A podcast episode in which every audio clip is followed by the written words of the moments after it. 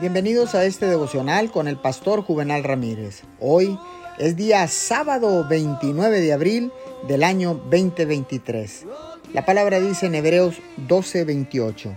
Así que, puesto que recibimos nosotros un reino inconmovible, tengamos gratitud y mediante ella sirvamos a Dios y agradémosle con temor y reverencia. Déjeme recordarle que debemos de ser agradecidos.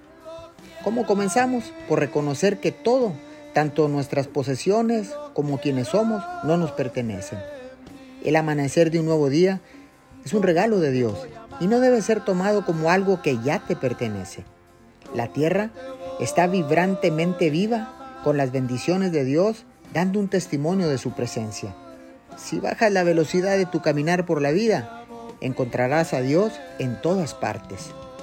Algunos de mis hijos, dice el Señor, más queridos, han estado reducidos a un lecho de enfermedad o encerrados en una prisión. Otros voluntariamente han aprendido la disciplina de pasar tiempo a solas conmigo.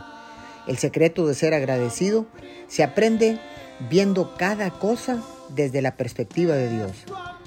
El mundo es una sala de clases la palabra de Dios es lámpara a tus pies y una luz en tu sendero. Señor, muchas gracias, porque ahora sé, mi Señor, que debo cambiar mi actitud y ser agradecido por todo lo que soy, por todo lo que tengo, por todo lo que me has dado, aún por lo que me vas a dar. Te damos gracias en el nombre de Jesús. Amén y amén.